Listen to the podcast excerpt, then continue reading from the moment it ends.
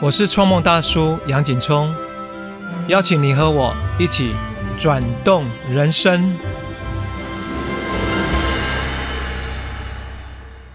大家好，二十年前的一个晚上，在国父纪念馆的回廊，我和一群朋友刚认识没多久，他们带领我做了一种舞蹈。我不知道这舞蹈是什么，但是我们就彼此之间身体会靠在一起。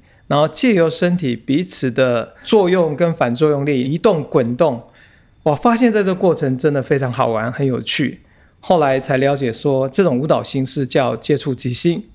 啊，我们今天邀请到的这位特别来宾，他是啊接触即兴舞蹈的重要推手，他是第一个把这个舞蹈带到台湾的人，而且他为此创立了一个舞团叫鼓舞团。知名作品有《猎景》《乱马》《二零一零》《出走》，我曾经是个编舞者，《杀杜》等等，足迹遍及欧亚美、澳非等地。让我们热烈来欢迎二十一届国家文艺奖得主、顾团艺术总监谷明生老师。谷老师好，嘿，你好，呃，听众朋友大家好。想问一下古老师，什么时候开始接触舞蹈的？因为舞蹈就是跟唱歌一样嘛，从小家里就发现我刚会站就已经开始手指对动啊对，这些因为我爸爸我爸爸是做摄影，所以他就留下了一些证明给我看。在我上幼稚园之前，可能是三四岁的时候，嗯，他们就说：“姐姐，呃，要不要跳给阿姨看？”啊，我就说：“等一下，等一下。”然后我就冲到房间去打扮自己，然后我就有一件 costume 毛毛的，啊，然后一个蝴蝶结绑起来，还有那个假的毛线的辫子，要夹辫子。打扮好了，我就表演给人家看，哇，我就自己唱歌跳舞。是所以我就是编舞又作曲，乱唱，不是，一定是儿歌啦，一定是儿歌。所以你在做那个过程应该是非常快的一件事情，对不对？对，就表演给别人看，应该自己自得其乐嘛，非常快乐。对对对，就觉得很自然。但我就、哦我我也在想，我我生长在没有电视机的时代，对。所以我也不晓得这是哪来。可是我很不喜欢去上舞蹈课。为什么？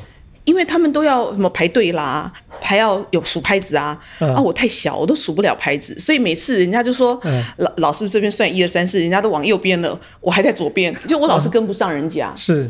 所以我才学了一年，我就不去了。可是那一年最大吸引我的是，因为舞蹈社楼下有一摊那个葱油饼，我只有要去跳舞的时候，我可以得到一块钱买葱油饼。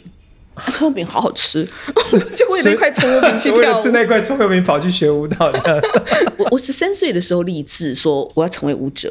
像不是。13岁十三岁的时候，我国一的时候，哦。因为我碰到一个很重要的老师林丽珍。对哦。对对对，我碰到他，那那可不可以讲一下那时候的机缘，或是发生了什么？所以你会想要成为一个舞者？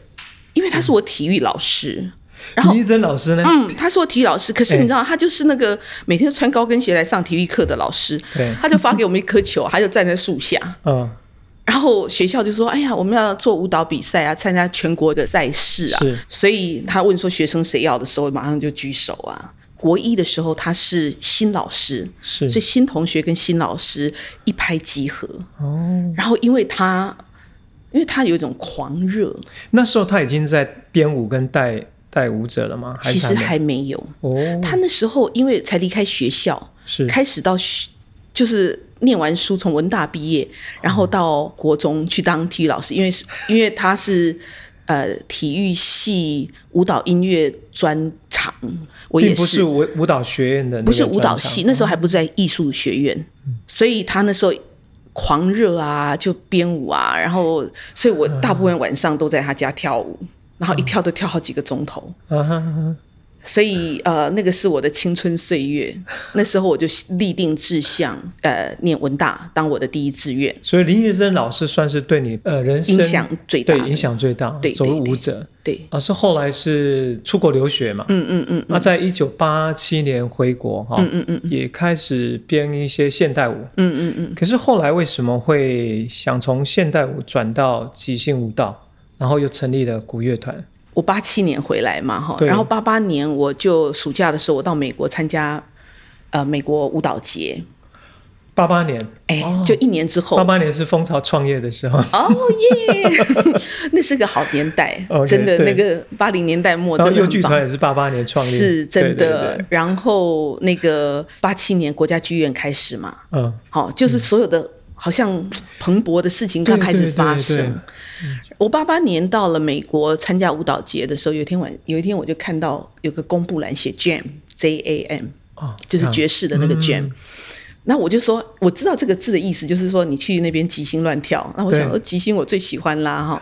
然后那个晚上，那个在一个昏黄的灯光哈，就灯泡的那种灯光下，然后夏天很热，我就这样子哈，看看摩拳擦掌以后，我就开始就不晓得为什么就自己跳起来，然后就不晓得为什么就有一个男生跑来跟我跳舞，哦，然后我就开始就那个双人舞就经历了整个晚上。我我觉得那次我是一个入神，就是所谓的叫做 trance 的状态。啊，我就哇进入到一个状况，然后一下子很快，一下子很慢，然后我就不晓得发生什么事情。哦，然后跳完以后，就那个能量有一个能量一直卷着这个舞一直进行。那个我就我就看一看周围，哎，怎么大家都走了？就已经没剩下几个人了。然后他所以完全时间跟空间的时间都都没了都没了。哇那他就他就抬头看我，我、我们在跳舞的那几个钟头里面，我们都没有互相看哦。是，他就抬头看我，他就说、a r e you a contact improviser？”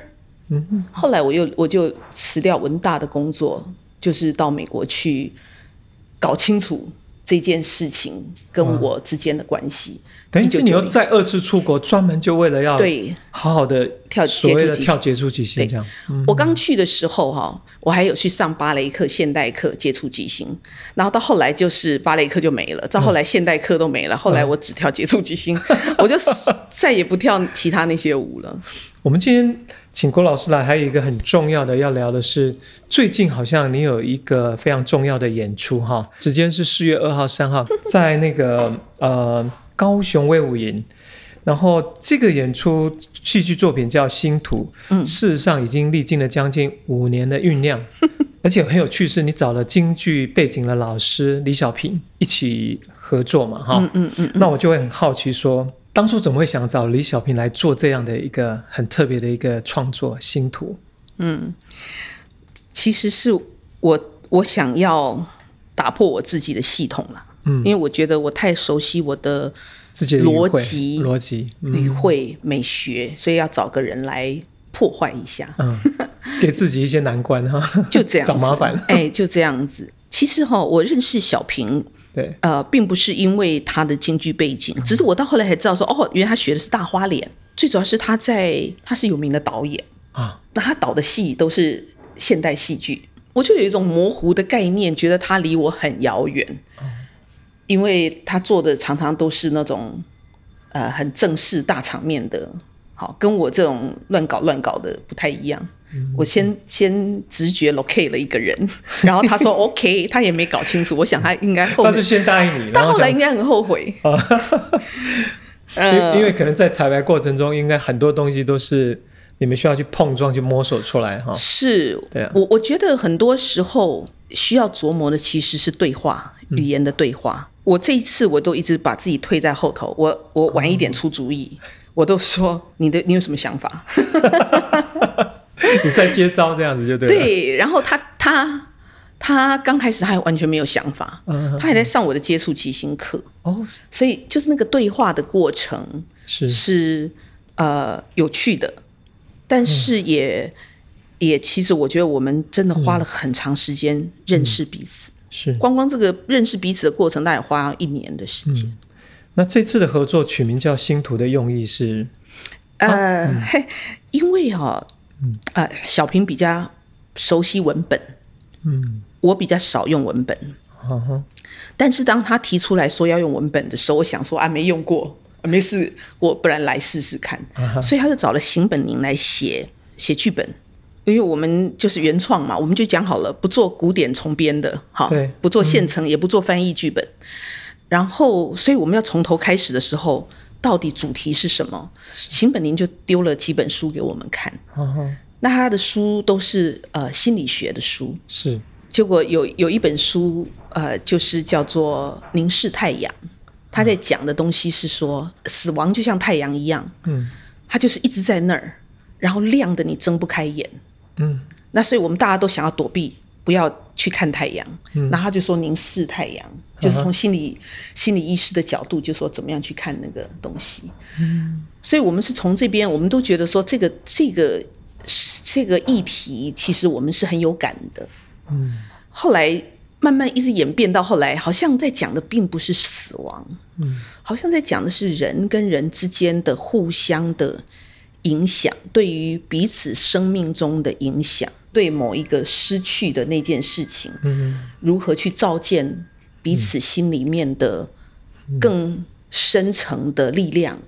本宁就出了这个“星图”这个字眼做我们的标题，因为他认为，他就说每一个人都像一颗星星一样在天空闪烁。对，而星星跟星星之间，事实上是有太多磁场在互相牵引。有诶，老师，你知道那个？你知道印度有个占星学家，现在占星多有名。然后占星最重要的会说这样什么几个星什么，他们连在一起啊，或者什么相互影响，就对整个世界啊产生什么样的影响力。所以我一看到这个星图，我想的是说，对啊，每一个人都是闪耀的星星，但是彼此之间都是有牵引或是有有影响的。对对。所以老师觉得在这出戏，如果我我们到现场去看的话，嗯呃，会觉得希望带给观众们什么样的一个启发呢？嗯，然后他抱着怎么样一个心情来欣赏这样的一个舞作，一个创作？嗯，我我觉得对于内容哈，先不要有预设立场，嗯，只要想说去看古明生跟李小兵到底变香巴棒 就好了，就这两个大叔跟大婶到底要做什么？因为因为我我我现在是舞蹈舞蹈界最老的舞者了啦，是好。那那小平已经很久，他大概十多年都没上台上，对对，所以光看两个两个老人这样子，哎呀，不好意思，我应该说两个老贼哈，到底在搞什么？我觉得就这样子就好。嗯，但是看完之后，我的期待，我我自己到最后，我感觉到一种对待人的一种温暖，因为这个人跟人之间的牵引的关系。你会感觉到那个东西是有一种理解跟包容的温暖，事实上是会给人一些力量的。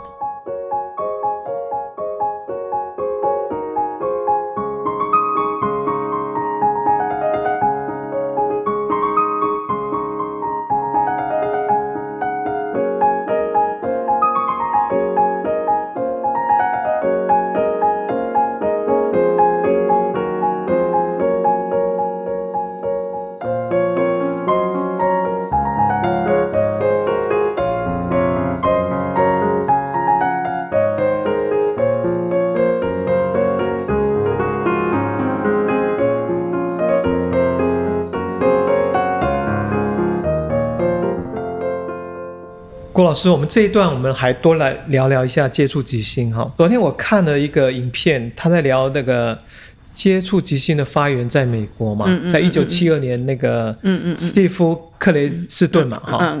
然后他在讲的一个故事，我觉得还蛮触动我。他说，他们通常演出哦不会太多人，比如一场大概两三百个人。嗯嗯嗯。然后说演到一半的时候啊，剩下大概一百多人。嗯嗯。然后最后结束的时候，大概剩下不到二十个人。嗯嗯嗯。然后他说，二十个人可能会有几个人会跑来跟他们讲说：“你们知道吗？你们这个演出，你们可能 no idea，就是你可以不知道。”你们对我们的一生会产生多大的影响？嗯嗯嗯。然后他用这个例子来说，其实走接触即兴这条路，好像本身就不是很大众。可是重点就是，可能对某些人，他们可能产生一辈子的这种影响。嗯嗯。那我就用这个想要来问问你一下，就是接触即兴为什么有这么大魅力？为什么那几个人他们会觉得，因为接触即兴就对他们的生命有这么大的一个影响？因为包括我知道你有在二十年来有很多的，不是只有舞者。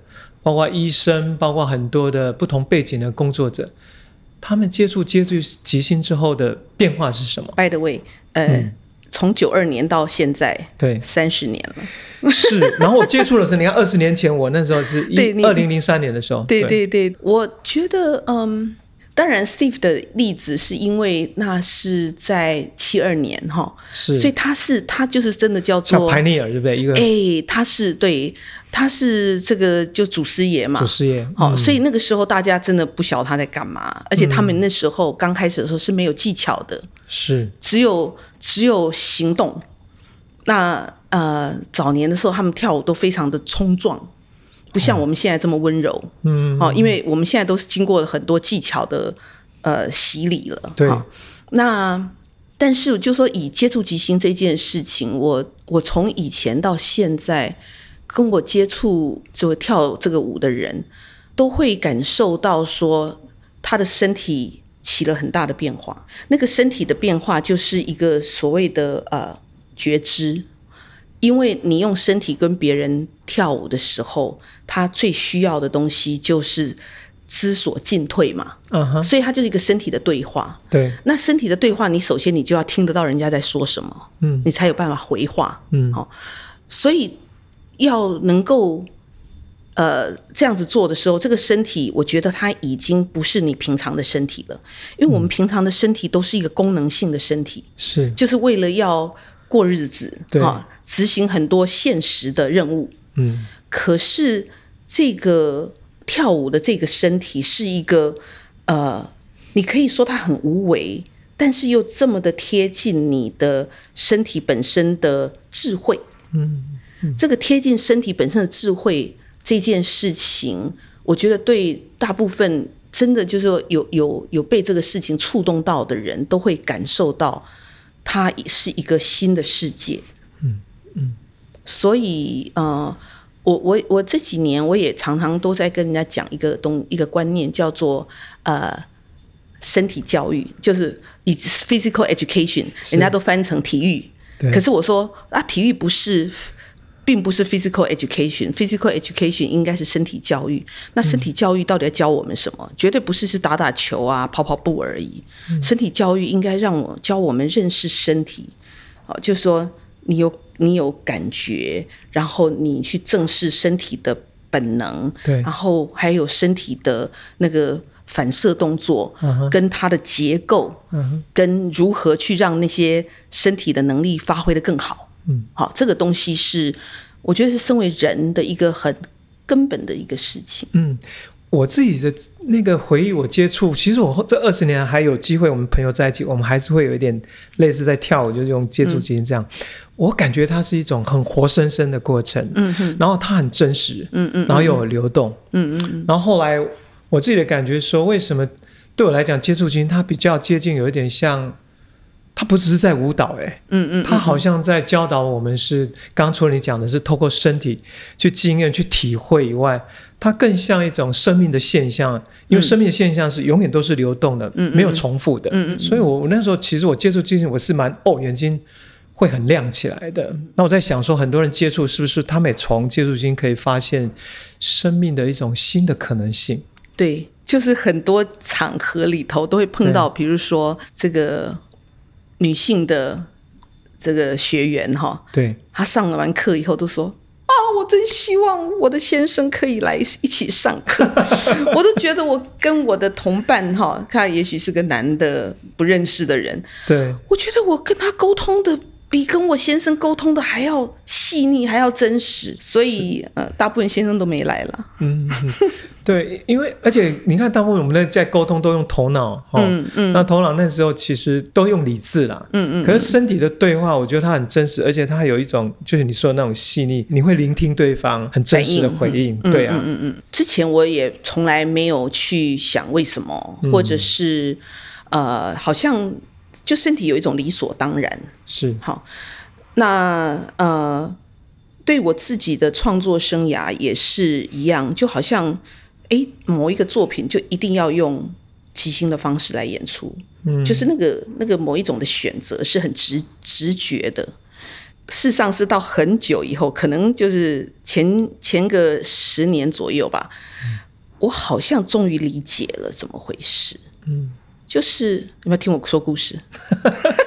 我说，我说太多故事了，不好意思。我我曾经，嗯我曾经想要放弃舞蹈。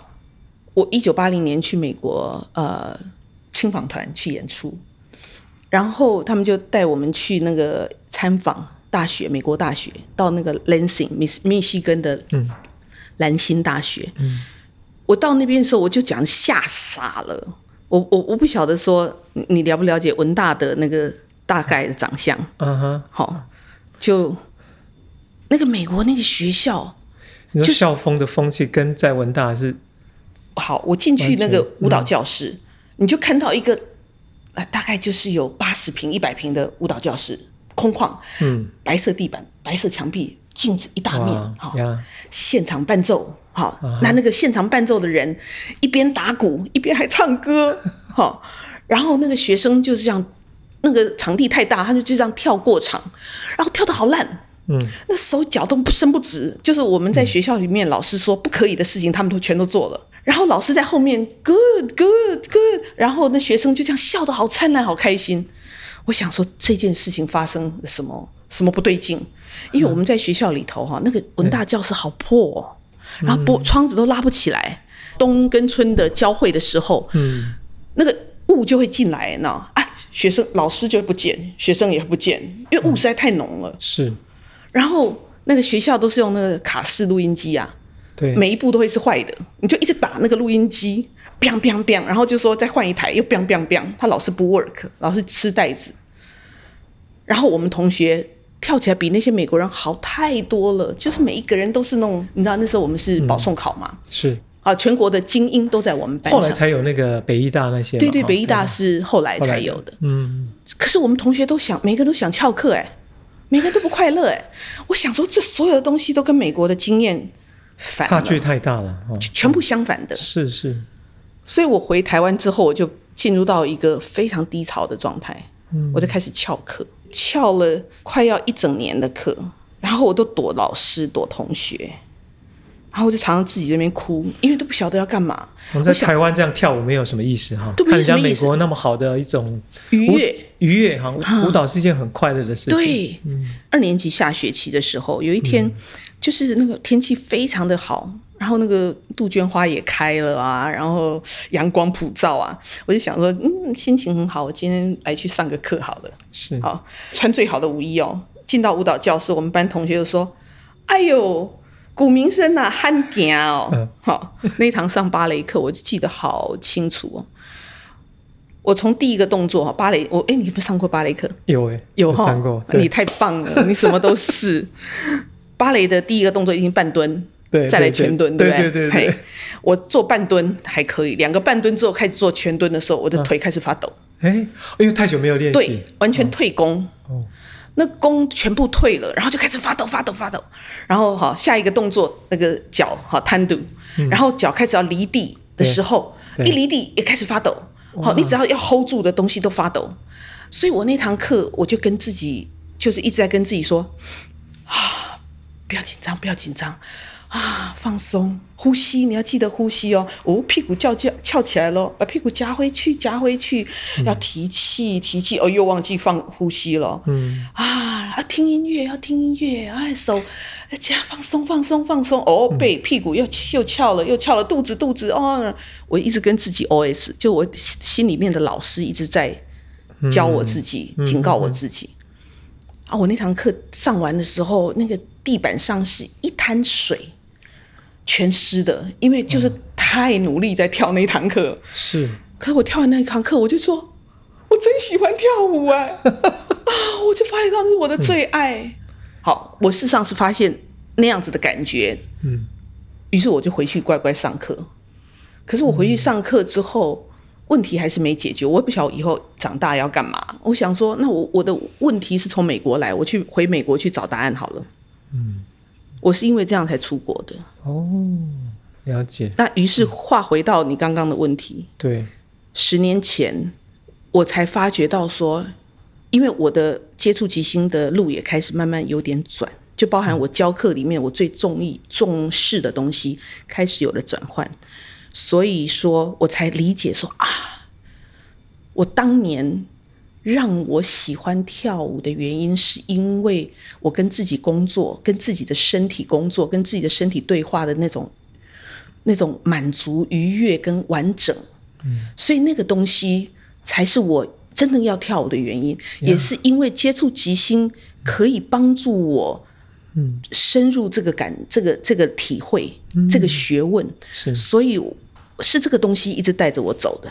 呀，其实它有一个漫长的一个追寻过程。我也是叫做后知后觉啦，哈，都是到了很后面的时候才会知道说啊，原来讯息早就已经在那儿了。是。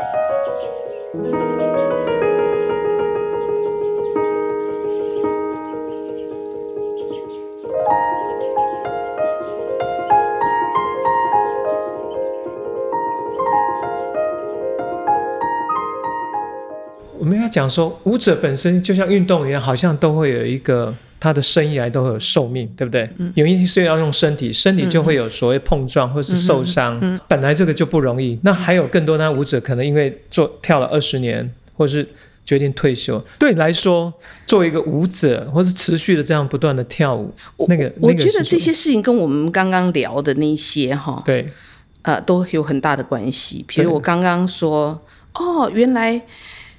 原来我最喜欢的就是跟自己的身体工作，是，所以才会做接触即兴。是，那也是因为这个东西，我觉得舞蹈是一个实践的事情，它不是一个学研究的学问，或者是一个呃一个拿来供欣赏而评论的。哈，就说我如果没有第一手消息的话，好，我唯一能够做的就是自己本身就是个实验品。然后我经由我的身体得到第一手的讯息，对我才知道说啊，原来是怎么回事。对我年轻的身体并不代表我年长的身体，就是这个东西是变化的。是我们那个生命的一直不断的转变。那我我的我的身体也在转变，就像刚刚刚刚您说的哈。嗯。然后这个转变，我们都会看到说，哎呀，这个人年纪大了，哎呀，这个可不可以？这个可不可以？不是用一个归纳法。而是我要真正去做以后，我才知道我的身体到底是什么样的感觉反应。所以说，我们每一个人都只有一次机会变老，所以你没办法借由别人的来知道你的，你同时也没办法去彩排预知未来，所以你只好在这个每一个当下都持续去实践当下最呃线上的讯息。这是我的感觉，所以其实在我听起来讲，嗯，并不是说你现在在舞台上，其实不是只跳舞这件事情，是让你呈现你真实的自己，而那个真实自己在每一个不同年龄的话，它所呈现出来是很不一样的。而且我我我觉得哈，跳舞当然人人都可以跳，嗯，但是我觉得表演这件事是一个非常非常特别的事情，嗯，因为表演哈这件事情是一个你跟观众的约会。观众只给你一次机会，他买了票给你机会，让你有一次机会在他面前表现。嗯，所以说我非常珍惜每一次可以表演的机会，因为只有在每一次表演的机会里头，你可以义无反顾的做一个最好最好的。呈现那尽管是编好的东西，里面都充满了各种小小的变数。就像人家说啊，昨天他演的比较好，昨天他唱的比较好，今天啊，哪哪哪，为什么？因为那些就是维系的即兴，是维系的调整。可是这个东西，就只有当观众在的时候，你必须要把自己的能力、经验。呃，今天的处境，那种刹那的判断，都要发挥到淋漓尽致，在每一个当下那个刀尖上的精准。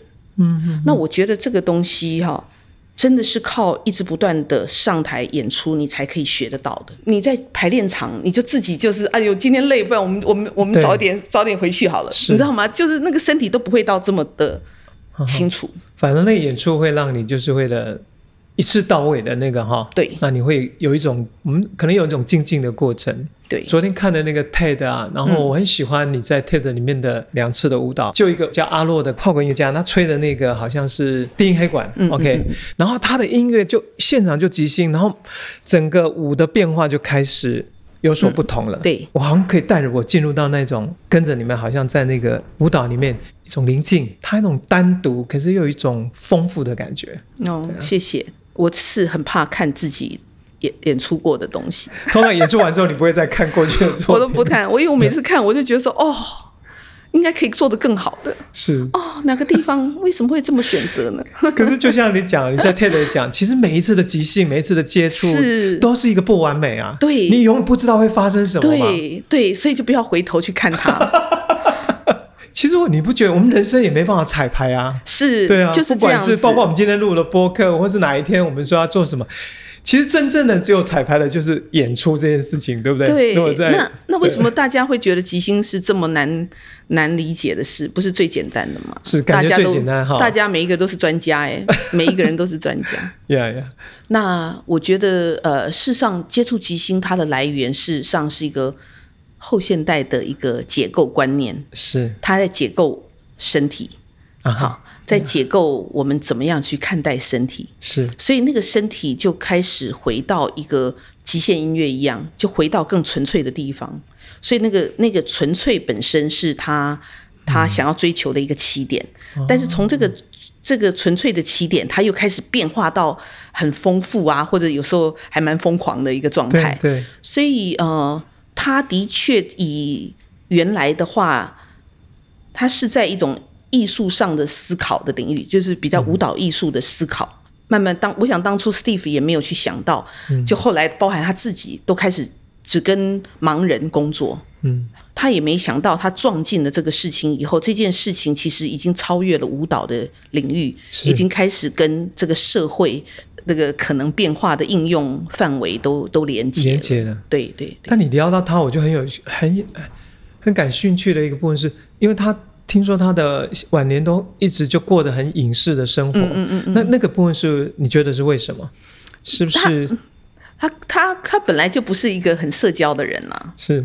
他本来就不是一个很社交的人，而且呃，我在一九九二年邀他来台湾一起做演出的时候，对他已经跟我说，他在美国的时候，九零年他就跟我讲说，他现在其实不太跟人跳舞，哦，他是个他是个思想家，他想很多很多，然后他想，然后他做，他想他做，做过的东西，如果说他现在想不同的东西，做过东西，他也可以搁下，所以呃，他就做很多的写作、思考跟写作。我我就我跟他跳舞的时候，他就跟我说，第一次哦，他就说，他说你身上有一种流动，我不太认得。后来我就发觉到那个流动是一个文化性的东西，就是我们东东方人，或者是或者是呃，我我我学了很多中国舞蹈，哈，对就这些这些身体的流动，还有说太极啊、武术啊这些流动，不是西方人的那种芭蕾啊、现代舞的那种流动方式就。好像我们的那种水墨画那种，对，没错，没错。所以他就说：“哎，那个流动他不太认得。”我想他对我有点好奇，是啊，他说他没来过亚洲，所以他答应我来台湾。可是事实上，我那几年我开始跟他多一点接触的时候，他周他身边都是一些盲人，他从盲人身上去发现到那种呃更细腻的的那种那种身体的感知，比我们明眼人还要细腻的感哎，知。你提到这个，我跟你分享，人家介绍去，他是视障，他不是盲人，就是现在很弱势，可是他们做的按摩跟一般的非常不一样。然后我见人惊讶说，他们为什么对身体的感官那么敏锐？嗯嗯嗯嗯在碰触你那个，他们虽然是拨筋嘛，嗯嗯，可是他们拨的部分很深入到很细腻，嗯嗯嗯嗯，然后我在想，就是说，因为他们没有用到眼睛，所以他们其他的从听觉到触觉都变得非常非常对，敏锐。非常敏锐，非常是啊。敏锐。我就笑他，我、嗯。他就是很，他很喜欢钻一些很小的事情去思考。是。他写的一些文字啊，哈，嗯。他发表的那个东西，都是那种你就觉得开玩笑叫鸡蛋里挑骨头，可是他真的是个思想家，是他就找到一个很小的议题，他就去努力去去思考、去实践。我我想，我想很多时候，呃，观众喜欢看的东西是有它的另外一种原因啦、是好，那可是我我我觉得接触即兴也不见得是。像就像我自己，我也不会一直把接触即兴拿到舞台上去做表演，，好，它它比较像比较一种生活，活哎，生在生活中实践，实生活里头的实践。通过接触基因，我们可以去实践，去发展出，嗯嗯尤其你刚刚讲，太多人没有接触身体，没有去跟身体对话。嗯或许因为接触基因，他们打开了身体这个感官，嗯嗯，有更多的在生活可以去比如说跟周围人对话有更细腻，或者更温柔。我我觉得接触即兴的练习真的帮助我成为一个比较好的表演者，跟比较好的可能比较好的人呐。好，我比较能够就感受到周遭发生的事情，或者是我在表演的时候，我就会感受到今天的观众是就什么样的能量过来，我要回回应给观众什么样的能量。是是是，嗯。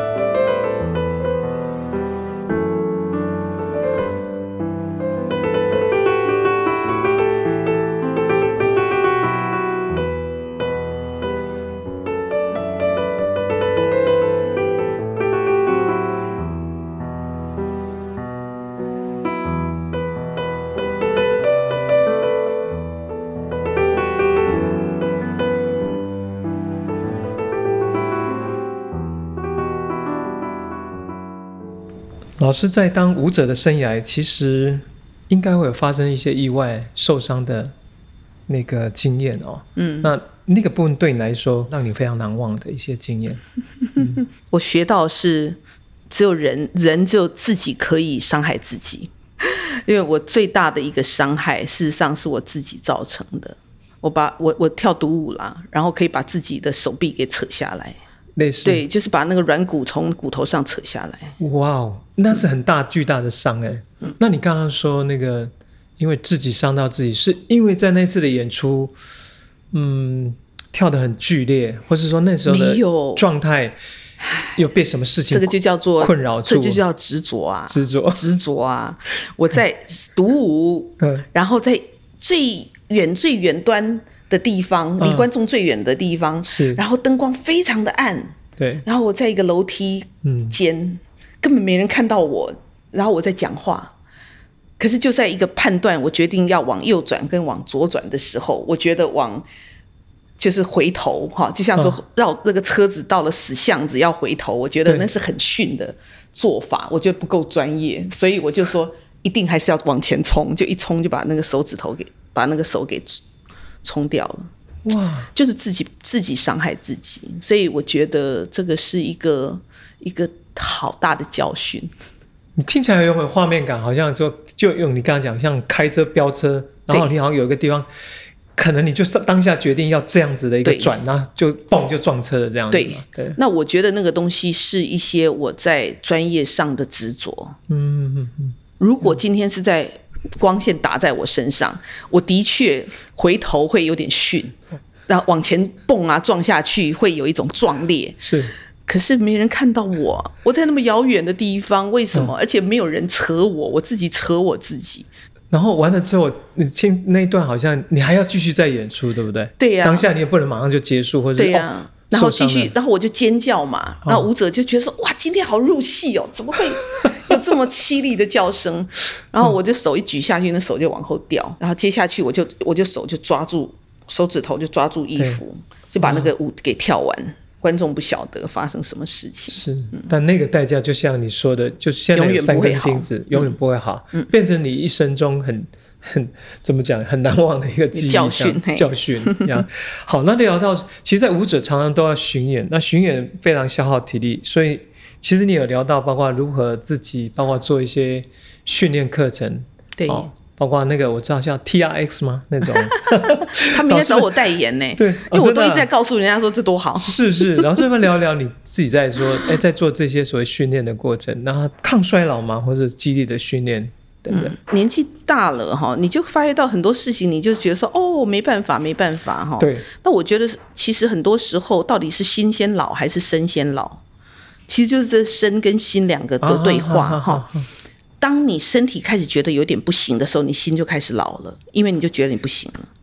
然后我我刚开始的时候，其实是为我这个肩膀，因为我必须要锻炼我的肌肉去保护我，因为它就一直重复脱臼，就是变成习惯性脱臼。对所以我是为了要去保护我的肩膀，我就开始去练 T R X。，OK，那可是当我练的时候，都不只是练到肩膀，全身都练了。结果身体就开始觉得说，哎，我还可以，哎，哎，以前我怎么去年不行，今年为什么可以？可是这个哎心就开始被转变了，就觉得说，哎，自己其实还没有那么老嘛。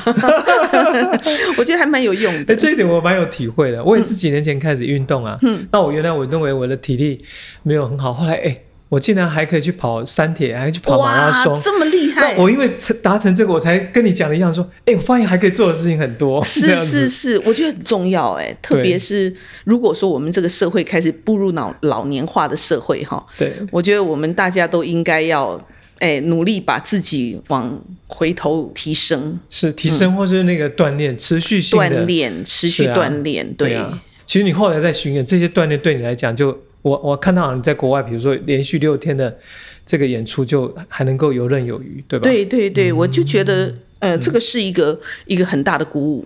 对。嗯，因为在我开始锻炼之前，我不我是没有办法这样做的。那我我觉得在我们在学习，我不知道你有那种感觉说，虽然我已经迈入也是六十多岁，可是我现在的心情有时候常常会觉得，好像还是在年轻的那个状态。就心理年龄跟生理年龄是不在一起的然后觉得哎，生命还是有很多的可能性。是是是是是啊，对你你也一直持续不断在创造新的新的可能能性，对啊。嗯所以最后一个问题就要问郭老师，就是未来还有什么计划要做一些创新的一些作品吗？有没有一些什么构想想要未来要实现的？我未来我不晓得，不知道但是现在有新的还在正在做的，哦正在做，可不可以透露一下是什么？呃，最新的是在跟科技跟科科技合作，哦，OK，也是去碰一些自己自己不熟悉的事情，是。那最后老师还有没有什么时候要跟大家分享？分享新图喽。星图好，对呀、对啊，对你来说其实也像是你的一个孩子。台北是首演，对不对？嗯，然后演了两场，然后在高雄要演两场，之后有可能到再回台北或是台中其他地方吗？我我我我狠下决心，这个是、这个风台北台湾的风箱座了，啊，这是风箱座。是哦，对，所以意思是说，这个这个四月二号、三号一定要一定要赶快去看，要不然就 就可能下次就没机会了，这样子。对，应该没机会了。哇，对，当然说实话啦，小平老师非常的忙，他、嗯他的那个，我有一阵子就是。在每一个放那个 DM 的那个柜台上，嗯我看到我就怎么说啊，这个是李小平，那个是李小平，那个是李小平。太多他要做的那个。对对，我上才发现他才帮朱中俊打击乐团做那个木兰木兰，对啊。呃，高雄灯会才刚他刚做完，对天哪，那他还有时间来跟你现在？今天他都都在南部在做另外一个东西，哇！哇所以我都是在时间的夹缝中拥有他的一点点。呀，大家有听到哈？所以真的要把握时间，就是在四月二号、三号在高雄威武营，即使你在台北，都值得买票，然后坐高铁到高雄威武营看演出。四月二号、三号的时间不要错过哦。那喜欢古明生老师或他的舞蹈作品，都欢迎留言问卷让我知道。喜欢节目的话，可以订阅收听，或是到创梦大叔粉专按赞关注。谢谢古明生老师来访，我们下周见。谢谢谢谢，拜拜拜拜嗯拜拜。